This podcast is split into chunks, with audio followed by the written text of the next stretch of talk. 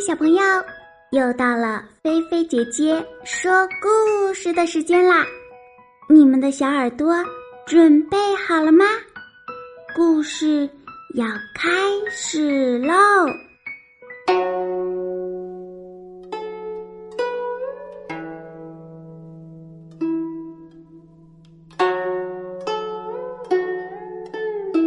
玉兔捣药，小朋友。你们知道吗？玉兔捣药是中国神话传说故事之一。相传呀，月亮之中有一只兔子，浑身洁白如玉，所以称作玉兔。这种白兔拿着玉杵跪地捣药，成蛤蟆丸。据说呀，服用了蛤蟆丸。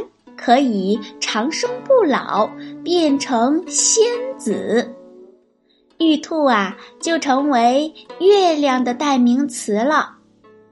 关于玉兔来历的传说呀，有很多种说法。那今天呢，我们就一起来听一下吧。传说呀，有三位神仙，化身为三个可怜的老人。向狐狸、猴子和兔子乞讨。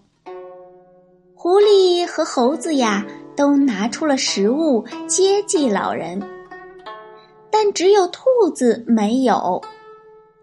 后来呀，兔子告诉老人：“你们吃我吧。”于是就往烈火中跳了进去。神仙们啊，大受感动。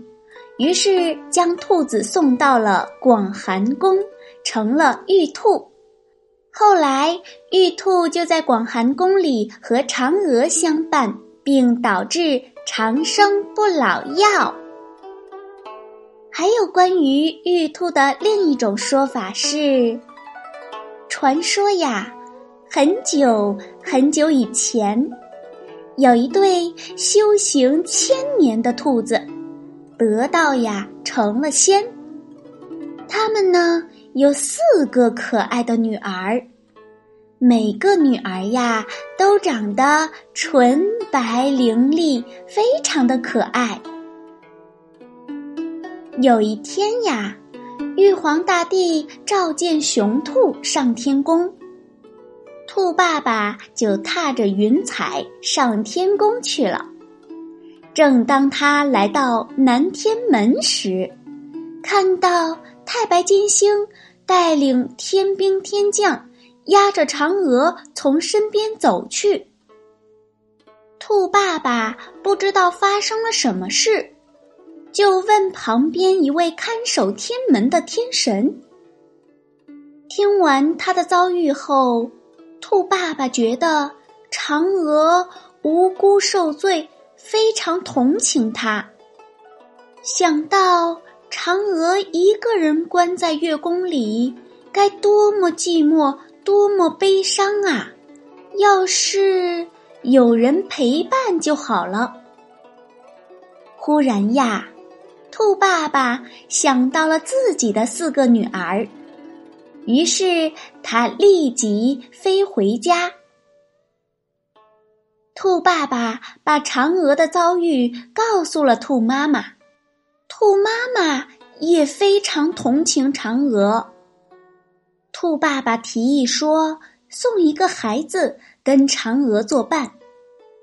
虽然兔妈妈也非常同情嫦娥，但是当然非常舍不得自己的宝贝女儿了，这等于割下她的心头肉啊！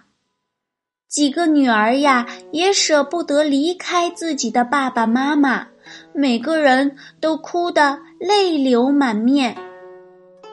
兔爸爸对孩子们说道：“孩子们，如果是我或者你们的妈妈被关起来，你们愿意陪伴我们吗？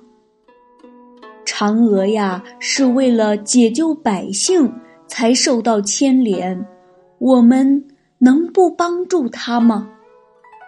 孩子，我们不能只想到自己呀。孩子们明白了爸爸的心，都表示愿意去。兔爸爸和兔妈妈眼里含着泪，笑了。他们决定呀，让最小的女儿去。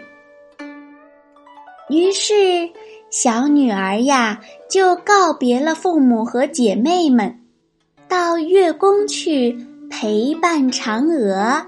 到长生不老药了，这就是关于玉兔来历的传说的另一个故事。好啦，小朋友，今天关于玉兔捣药的故事，菲菲姐姐呢就给你说到这儿啦。接下来呀，又到了我们小脑筋转转转的时间了。今天呀，菲菲姐姐要来问问小朋友们。你们知道农历八月十五是什么节日吗？那通常在这个节日里，我们会吃什么呢？欢迎小朋友把你的答案写在故事下方的留言区，来和大家一起分享吧。好啦，小朋友，今天的菲菲姐姐说故事就给你说到这儿啦。如果你喜欢，别忘了动动小手指点赞分享哟。如果你也想点播故事，那就在微信里搜索添加“菲菲姐姐”。哦，对了，如果你喜欢做手工的话，就在微信里搜索添加“爱高飞乐园”。记住，“飞”是飞翔的“飞”哟。小朋友，你躺好了吗？菲菲姐姐要对你说晚安啦！记得晚上啊，一定一定要盖好被子，不要踢被子哟。晚安，好梦哟。